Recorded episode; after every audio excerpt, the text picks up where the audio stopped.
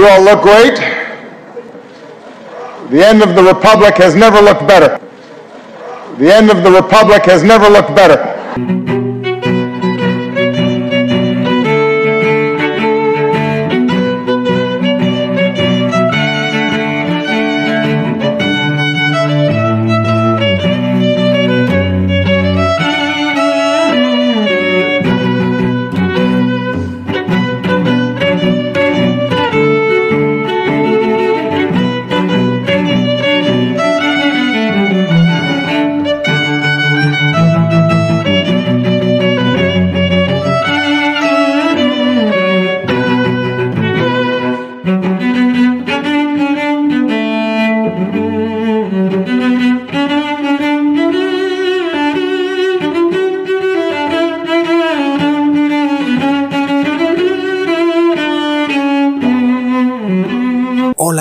Que tengan un hiper mega saludazo con doble Z, saludazo de Cusatón y bienvenidos a otro nuevo video.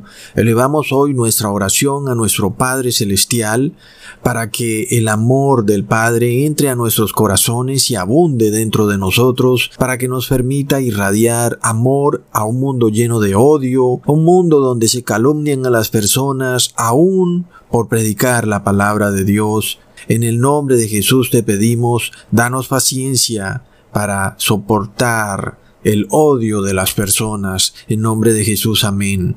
La profecía, amigos, sigue avanzando. Como les había dicho en el video anterior, Ojalá que estos gobiernos o estados dejaran de actuar tan rápidamente, pero ya vemos que andan muy desesperados tratando de traer el fin del mundo y luego dicen que nosotros somos los que predicamos el terror y el miedo, cuando ellos con sus acciones dan prueba de que nada de lo que viene es bueno. Y amigos, esto es cumplimiento perfecto de la profecía, porque cuando vemos que las naciones le están dando fin a los derechos civiles, a la libertad de expresión y, lo que es más importante aún, nuestra libertad de conciencia, nuestra libertad para adorar a Dios en espíritu y en verdad, entonces sabemos que el fin se acerca a paso veloz, lo cual nos muestra que nuestro Señor Jesús está por visitar esta tierra y hay de esa visita, pues Jesús ya no viene como un corderito manso, que es llevado al matadero sin oponer resistencia, así como vino la primera vez. No, ahora Jesús viene como un león, el león de Judá, de cuya boca sale una espada aguda de dos filos, por medio de la cual pondrá fin al pecado, donde sea que éste se encuentre y el pecado solo se encuentra en el corazón de las personas. Y muchas personas correrán de aquí para allá, arrojando sus ídolos en las cuevas, y tratarán de esconderse de la ira del Cordero. Pero nadie podrá esconderse en aquel día. Es un día de ira. ¿Y quién podrá estar de pie en ese día? Hoy amigos, estamos de nuevo por revelar otro cumplimiento de la profecía. Ya vimos en el video anterior cómo la constitución chilena cayó, para darle inicio a una nueva constitución universalista del bien común. Y curiosamente fue el mismo pueblo el que derrumbó la constitución que los protegía contra la esclavitud. Recontra Plop, aquella constitución que resguardaba los derechos civiles individuales, ahora fue etiquetada por el mismo pueblo y aún por los medios de comunicación como la constitución de Pinochet, tremendo amigos, es tremendo, es de locos.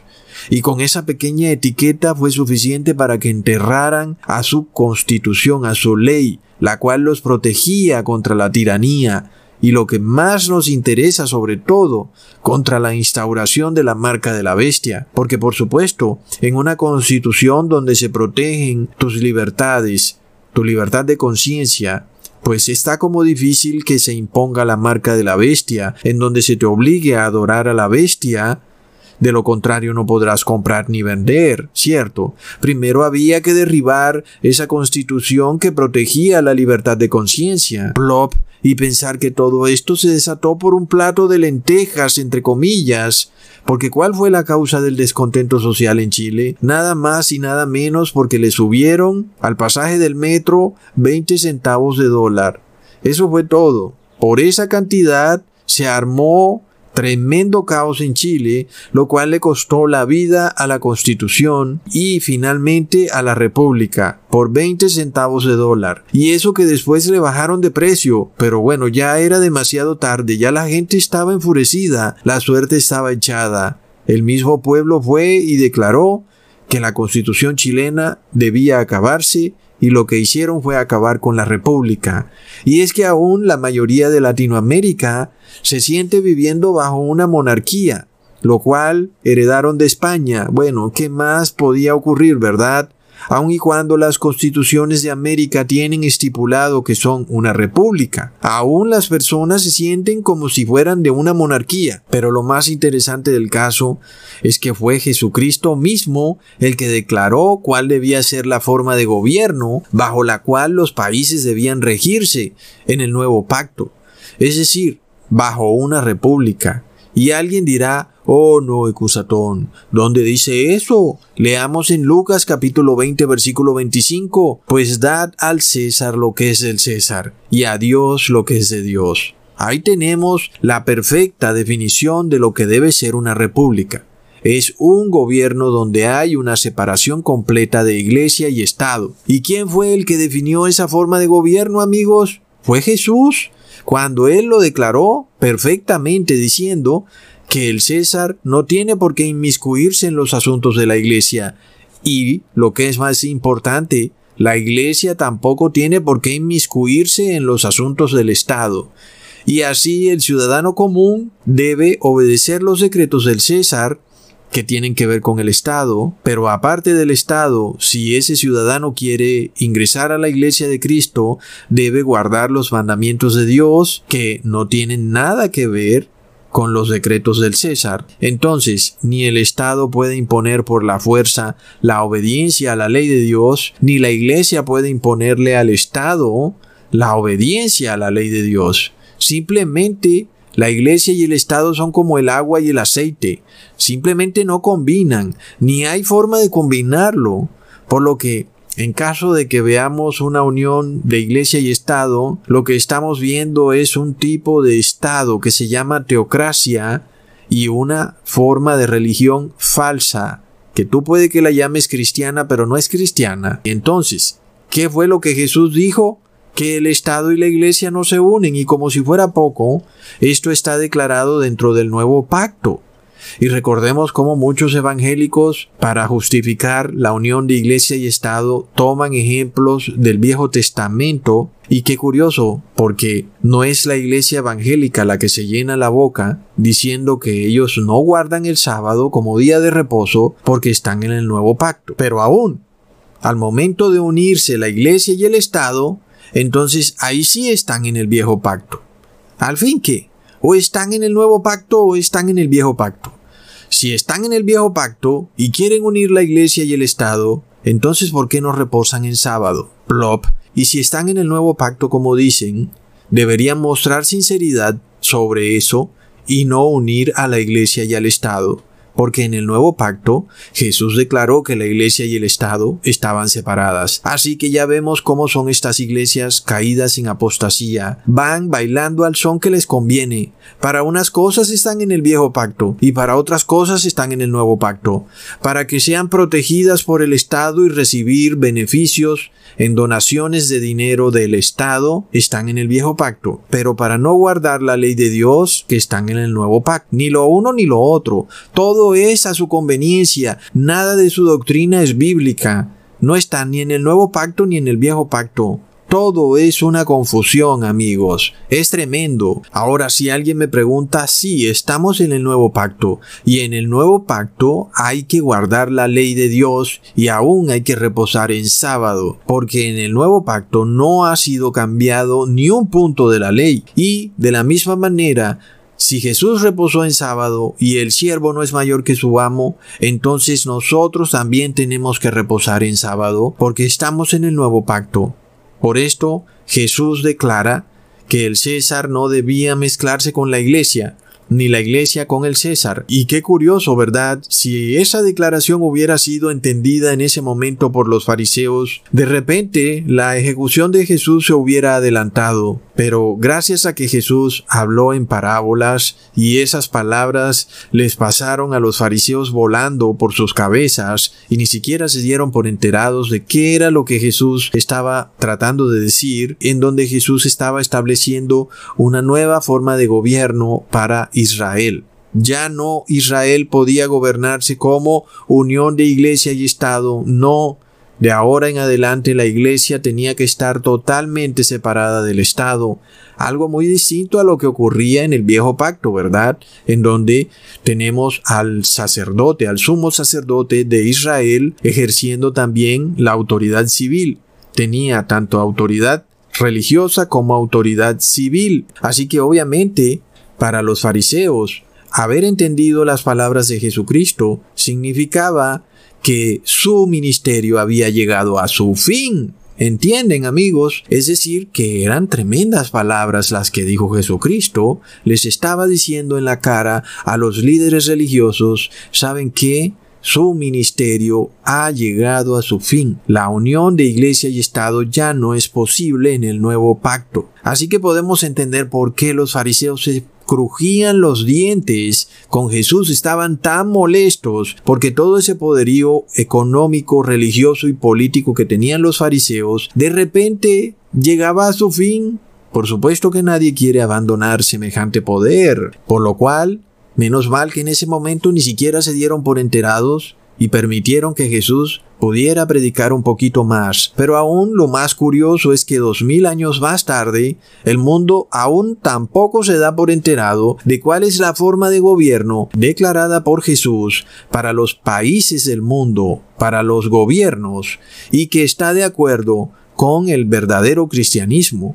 Y aunque a muchos les parezca ironía, ese es el mandamiento que Jesús dejó sobre cómo la iglesia debía establecer su relación con los gobernantes o con el Estado, en donde la Iglesia está totalmente separada del Estado, no recibe ayudas del Estado, ni subvenciones, ni recibe cargos del Estado, ni tiene contratos con el Estado absolutamente nada. Y tampoco la iglesia le dice al Estado qué hacer, cómo comportarse o de qué manera actuar. El Estado debe actuar de una manera independiente a lo que dice la iglesia. Eso es una república. Y algunos pensarán, oh no, Ecusatón, pero es que nuestros gobernantes son masones o pertenecen a alguna cábala secreta que adora al dios búho. Y por eso nuestro país ha llegado al punto del colapso y de la inmoralidad. Y por esto, Ecusatón, para traer de vuelta la prosperidad y la moralidad a la nación, debemos lograr que los gobernantes empiecen a obedecer a la iglesia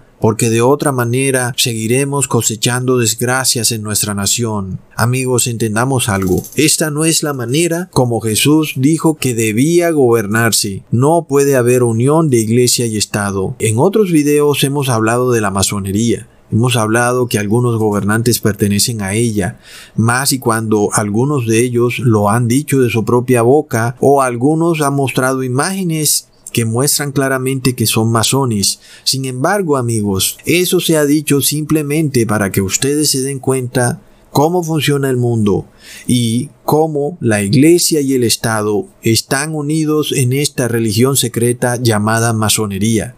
Así que de ninguna manera estas cosas se han mostrado para ir en contra de nuestros gobernantes, sino para que las personas despierten de la falsa religión. Entonces, jamás ha sido la intención de que se busque derrocar a un gobernante o se busque unir al cristianismo con el Estado. Todo esto que se ha mostrado en videos pasados ha sido con el único objetivo de que veamos la apostasía en la iglesia, porque la masonería viene de la misma iglesia católica Así que amigos, entendamos entonces cuál es el verdadero designio de Jesús para este mundo y es en donde haya una separación completa de iglesia y Estado.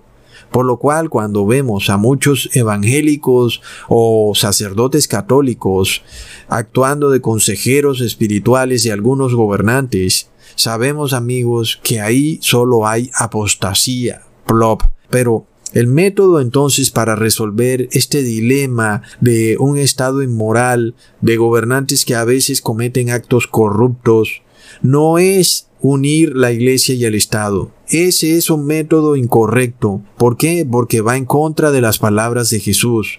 Y así es como Él lo dijo. No podemos ir en contra de su palabra. Simplemente no se puede.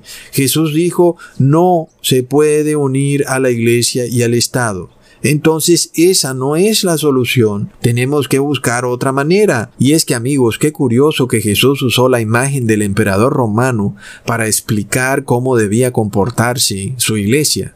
Más y cuando eso fue lo que tristemente terminó haciendo su iglesia, ¿verdad? Es decir, la iglesia de Cristo en el año 321 terminó uniéndose con el imperio romano es decir, amigos, después de que Jesús les muestra la moneda con la cara del César y les dice, dad al César lo que es del César y a Dios lo que es de Dios, plop, en el año 321, el César y la iglesia de Cristo se unieron. Es de locos, imagínense. Entonces, recordemos cómo hasta Constantino se termina convirtiendo supuestamente en Pedro y así se estableció una perfecta unión de iglesia y Estado y cuáles fueron las horripilantes consecuencias de esa unión, la persecución de los que no aceptaron eso y siguieron la palabra de Jesús, en donde él había dicho que no debía haber unión de iglesia y Estado. La iglesia romana empezó a perseguir a todo el que no estuviera de acuerdo con sus dogmas, convirtiéndose en la bestia del Apocalipsis. Por lo cual, amigos, todo lo que no salga de la boca del Señor es endemoniado. Pareciera que la solución momentáneamente para resolver el problema de un estado inmoral o de gobernantes inmorales es hacer que nuestros gobernantes se conviertan a la iglesia y obedezcan las doctrinas de la iglesia. Pero esa no es la solución. El gobernante debe gobernar aparte y separado de la iglesia. Y si el gobernante comete errores, pues hay que tenerle paciencia al gobernante. No podemos pensar que hay que derrocar al gobernante cada vez que comete un error. Porque todos los seres humanos son imperfectos y cometen errores. Y nunca vamos a encontrar a un gobernante perfecto.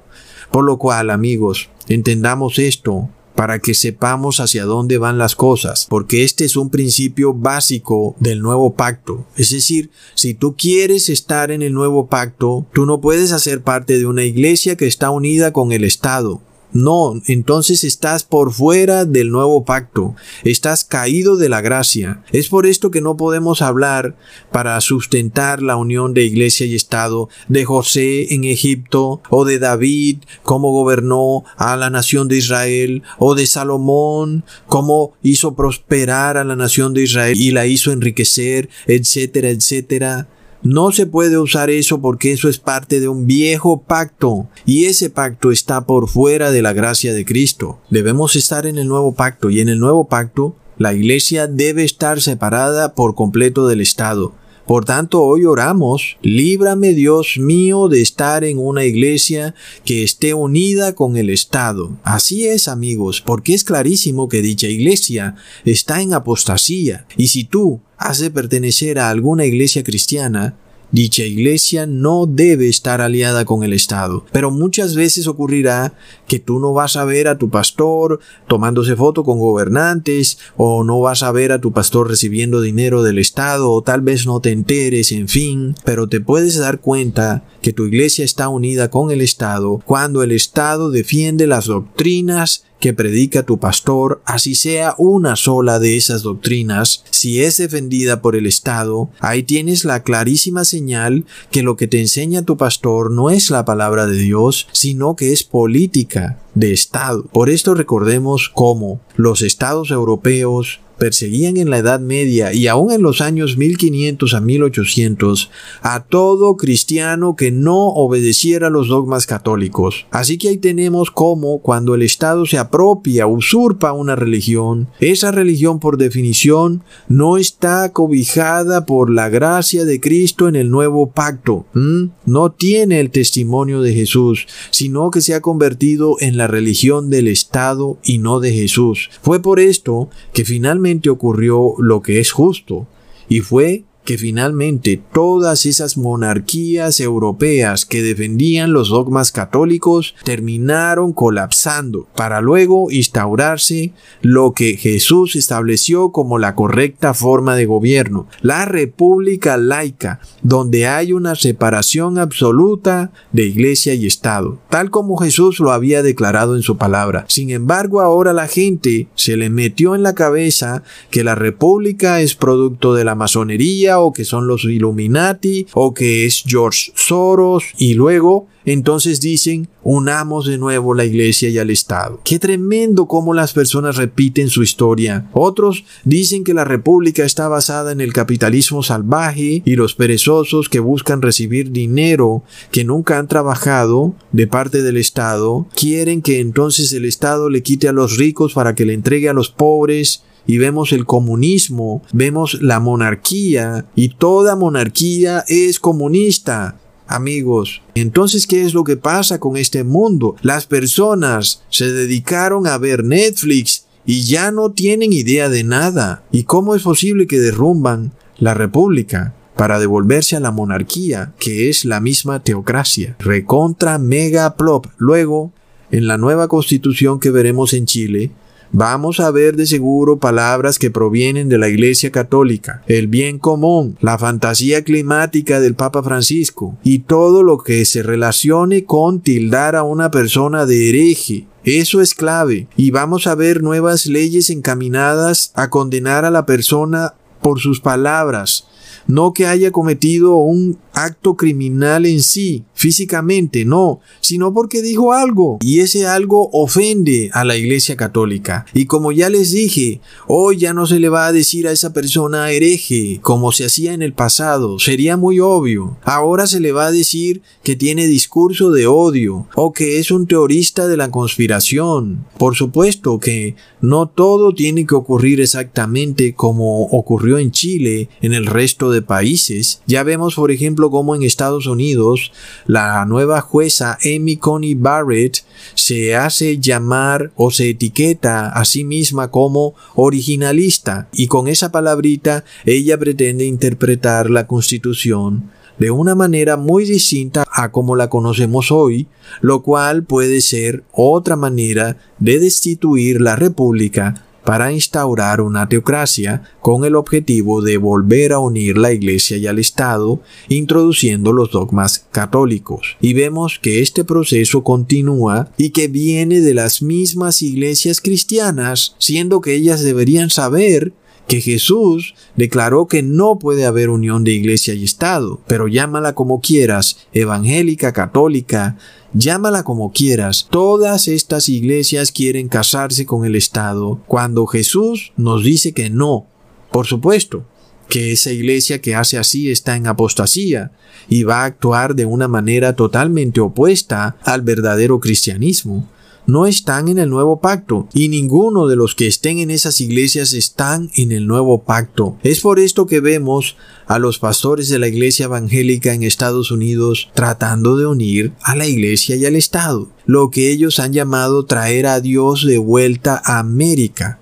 Pero ¿cómo pueden traer a Dios de vuelta a América si Dios dijo que la iglesia y el Estado debían estar separados? Es decir, que lo que los pastores evangélicos estarían haciendo es una contradicción ambulante, y lo que en verdad estarían invocando no es a Dios, sino al demonio, porque si invocaran a Dios, entonces no tendrían por qué estar uniendo la iglesia y al Estado. Y sabemos que en las constituciones de América, aunque muchas no han sido públicamente enterradas como pasó en Chile, ya hay leyes religiosas, como son las que tienen que ver con la fantasía climática, encaminadas a aminorar supuestamente el cambio climático. Pero miremos hoy el caso de Nicaragua país que de repente introduce una ley muy curiosa, y abro comillas, cualquiera que publique noticias falsas en las redes sociales será condenado hasta 10 años de cárcel. Plop. Y esta noticia sería buena si se persiguiera a los que verdaderamente publican noticias falsas. Pero ya vemos que se habla de las redes sociales y los que publican noticia falsa están en la televisión, en los periódicos. Así que ya vemos para dónde va la cosa. Ya sabemos a qué YouTube, Facebook, Twitter, etcétera, cataloga como noticia falsa. Ya sabemos, amigos, que estas plataformas del engaño en realidad persiguen a la palabra de Dios y lo que ellos declaran como noticia falsa es la verdad y por otro lado lo que es mentira lo etiquetan como cierto. Cualquier cosa que tú publiques que trate de debatir la información de los emporios mediáticos, es decir, radio, televisión y periódico, en las redes sociales, es etiquetado como noticia falsa. Ahí vemos que se establece una lucha innegable entre la verdad y la mentira, entre el bien y el mal. Y hoy en el mundo los que publican la mentira son catalogados por los poderes como la verdad. Y los que predican la verdad son catalogados por los poderes como la mentira. Luego, lo que es peor es que este tipo de leyes caen dentro de lo que sería una persecución religiosa. Y si yo como predicador de la Biblia declaro que la tierra no es redonda, sino plana, porque eso es lo que dice la Biblia, entonces, para los poderes mediáticos decir que la Tierra es plana es una noticia falsa. De acuerdo con eso, Nicaragua estaría incitando a sus jueces a perseguir a la Iglesia de Cristo, no porque haya cometido ningún crimen, sino porque su prédica es catalogada como noticia falsa por los poderes del mundo. Y esto cobra especial importancia cuando Jesús dijo en Juan capítulo 8 versículo 31 al 32. Dijo entonces Jesús a los judíos que habían creído en él, si vosotros permaneciereis en mi palabra, seréis verdaderamente mis discípulos y conoceréis la verdad, y la verdad os hará libres. Tremenda palabra, amigos. La verdad nos hará libres. Así que no puede extrañarnos que la verdad sea perseguida e inclusive etiquetada como noticia falsa. Es tremendo. Pero ese es el mundo en que vivimos. ¡Wow! Es una tragedia. Ruego hoy para que todas las personas sinceras despierten del tremendo engaño que ocurre en el mundo. Sigamos leyendo esta nueva ley en Nicaragua. Se les acabó el negocio a los mentirosos, a los que son parte de la industria de las mentiras en las redes sociales, a los que crean y difunden noticias falsas creando alarma, temor y zozobra, afectando la estabilidad económica, el orden público. Sentenció en el debate el diputado oficialista. Ahí lo tenemos. Todo el tema es con las redes sociales. ¿Por qué? Porque en las redes sociales es donde se está compartiendo la palabra de Dios. Pero tú nunca vas a oír sobre los grandes oligopolios de la noticia falsa. Jamás el tema es el mismo que vemos repetirse. Hay que evitar que la palabra de Dios sea predicada, porque sabemos que mientras la Iglesia Católica controlaba a la Iglesia Evangélica y a todas las iglesias a su antojo, los cristianos estaban sentados ahí en el banquillo de su iglesia hipnotizados, viendo cómo su pastor echaba chistes y bailaba y tiraba pases que dejaban a John Travolta como un bailarín de piñata, y cuando este cristianismo pasado por agua se predicaba, todos estaban contentos, había libertad de expresión, había libertad de conciencia, no había problema de nada. Pero de repente cuando Dios despierta a su pueblo del tremendo engaño que hay en el cristianismo, en la ciencia y en los oligopolios de la noticia, y ese engaño empieza a ser expuesto y revelado a través de las redes sociales, no para derrocar a ningún gobierno ni para exigirle a ningún gobierno repartición de riquezas, pueden, si quieren, ser enterrados con calzoncillos de oro si así lo quieren. El único deseo de nosotros es que se salven, aun que nuestros gobernantes se salven, aun si hay un masón que se arrepiente, por supuesto que habrá fiesta en el cielo. Y es lo único que busca la iglesia de Cristo, que las personas se arrepientan, el que gobierna que siga gobernando y el que trabaja en su negocio que siga trabajando, pero que se arrepientan y guarden la ley de Dios y punto. Nosotros no buscamos que el Estado nos dé dinero, ni que nos pague nuestros gastos, ni que nos dé ayudas para mantener a nuestros templos, ni que nos pague la luz, ni los servicios públicos. Nada de eso nos interesa más que se arrepientan. ¿Mm? Pero qué problema, ¿no? Qué reverendo problema nos hemos ganado por buscar la salvación de las personas. Nos hemos hecho sus enemigos por decirles la verdad. Recontra mega plop. Amigos, todo ha sido con el objetivo de traerle de vuelta la libertad a los que estaban encerrados bajo las rejas del engaño, a los que estaban presos en un mundo de mentira, bajo el engaño de los oligopolios de la comunicación y de los imperios religiosos que trafican con las almas de los hombres. Y lo que es el colmo, amigos, porque es que despertar a una persona no es cosa fácil, ustedes lo saben. Y si yo hiciera un video con un millón de vistas, es hasta difícil difícil que siquiera una persona salga del engaño, nada más por ver ese video que tiene un millón de vistas. Es muy difícil. Yo cuento con los dedos de las manos, aún en YouTube, los canales que predican la verdad. Y es que lo que se está viviendo en el mundo es el imperio de la mentira. Nadie quiere trabajar de gratis. Nadie quiere hacer un video donde tiene que gastar dos días de trabajo para que YouTube lo declare como no apto para anunciantes. Mm, las personas en general desean obtener ingresos por lo que hacen para poder pagar sus gastos. Y finalmente, es hasta lógico que en YouTube ya ni siquiera se encuentren canales que prediquen la verdad. Sin embargo, para estos imperios religiosos no es suficiente.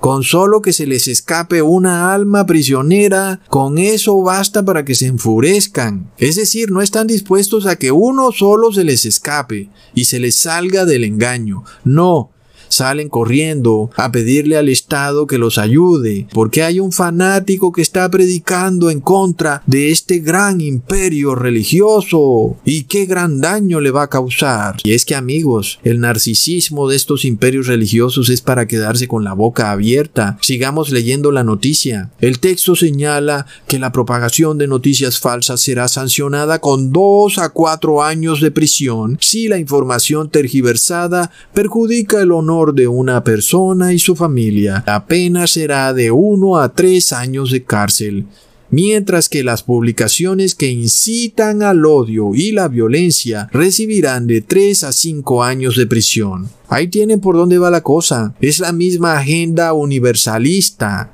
No es una ley de Nicaragua, es el mismo tema que hemos visto desde lo más alto de la pirámide. La única manera de que YouTube no etiquete tus videos como incitación al odio, es que tus videos sean de pintarse las uñas, o videos de reggaetón, o canal de videojuegos, o que salgas abrazándote con los perros, o un canal de tatuajes. Pero atrévete a expresar tu opinión, atrévete a predicar el Evangelio, atrévete a decir la verdad, y la etiqueta, la calumnia no demorará en llegar. Tu video es etiquetado como incitación al odio. Y tú dices, caramba, tal vez no me expresé bien, tal vez dije una mala palabra o alguna grosería, tal vez me descaché, voy a revisar el video a ver qué fue lo que hice y plop, no hay ninguna mala palabra, no dijiste groserías, no estás hablando mal de una persona ni de una familia, pero sí hay algo. En el video estás exponiendo los dogmas religiosos a la luz de la Biblia y no cuadran. Has mostrado el engaño de los imperios religiosos y eso es catalogado como incitación al odio. Sigamos leyendo. Ya nunca más el odio en las redes sociales, dijo López, quien adelantó que ya no se va a permitir que desde un programa de comunicación se llame al odio o al caos. Ahí está. ¿Cómo se va a esconder la verdad bíblica muy pronto? bajo la excusa de que la palabra de Dios incita al odio. ¿Cómo puede ser eso posible si lo que se predica es la palabra de Dios, el Apocalipsis, ¿Y por qué se predica el Apocalipsis? Porque la Iglesia Católica nunca ha predicado el Apocalipsis y jamás vas a oír a un sacerdote en su Eucaristía explicando el libro del Apocalipsis, jamás, y bueno, alguien tiene que predicar el Apocalipsis, entonces está prohibido predicar el Apocalipsis. Pero si tú lo predicas es discurso de odio, pero si lo predica la Iglesia Católica entonces está bien.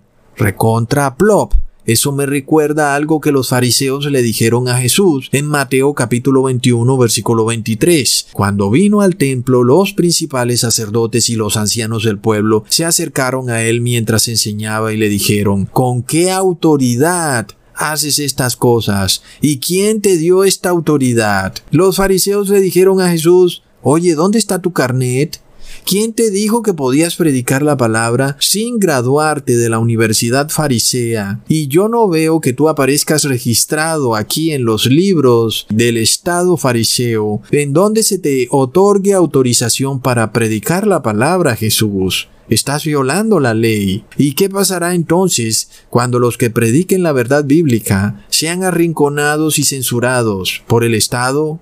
Oh no, amigos, ya vimos los resultados de semejante error durante la Revolución Francesa y lo que caerá sobre los gobernantes que tratan de expulsar la palabra de Dios de su territorio es una horripilante oscuridad.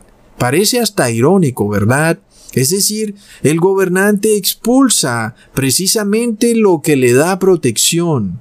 Una nación que de repente se ensaña con penas de cárcel desproporcionadas por predicar el Evangelio, mientras muchos delincuentes andan felices por la calle y cuando esos delincuentes son capturados son dejados libres en menos de 15 días. Pero ve y predica la verdad bíblica.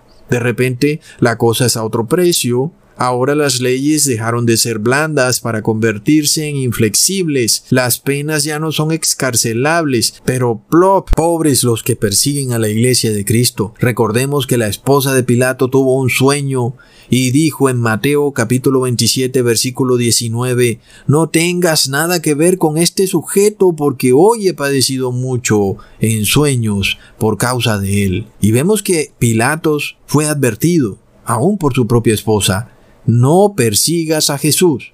Pero Pilatos no hizo caso. ¿Mm? Qué duro será para muchos gobernantes, jueces y magistrados darse cuenta muy tarde que han perseguido de nuevo a Jesús en el cuerpo de su iglesia, porque la iglesia es el cuerpo de Jesús, y el que persigue a su iglesia persigue a Jesús mismo. Recordemos que cuando esto se empieza a poner así de difícil, Muchos que hoy estaban felices escuchando la verdad se alejan ofendidos por causa de la verdad, porque ahora predicar la verdad ya no está bien visto por el Estado. Leamos en Juan capítulo 18 versículo 23. Jesús le respondió, Si he hablado mal, testifica en qué está el mal, y si bien, ¿por qué me golpeas? Así que ahí vemos cómo Jesús es golpeado nada más por su palabra. No dijo ninguna grosería, no dijo nada malo, solo expresó la palabra. Y ahora vemos cómo nosotros también vamos a sufrir por expresar la palabra. No la nuestra, por supuesto, la palabra de Dios, porque ahí es donde viene el problema. Si habláramos de nuestra propia palabra, tal vez el mundo nos estaría aplaudiendo, tal vez yo me estaría haciendo millonario con YouTube. Pero cuando hablamos la palabra de Jesús, ahí es donde viene el problema.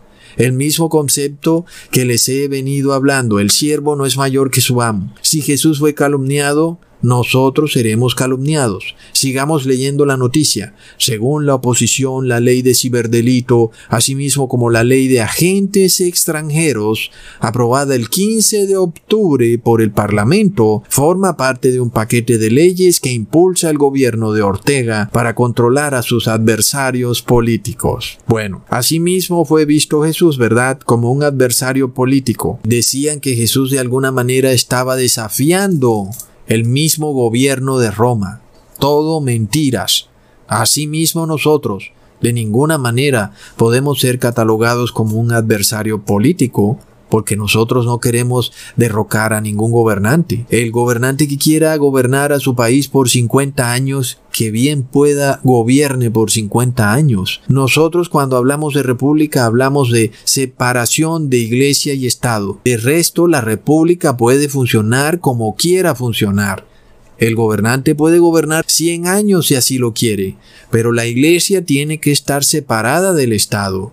Sin embargo, hoy vemos cómo la Iglesia católica y evangélica quieren unir al Estado y eso va a traer el colapso de las sociedades. Pero si les adviertes, te catalogan como alguien que está predicando una noticia falsa que va a traer miedo, zozobra.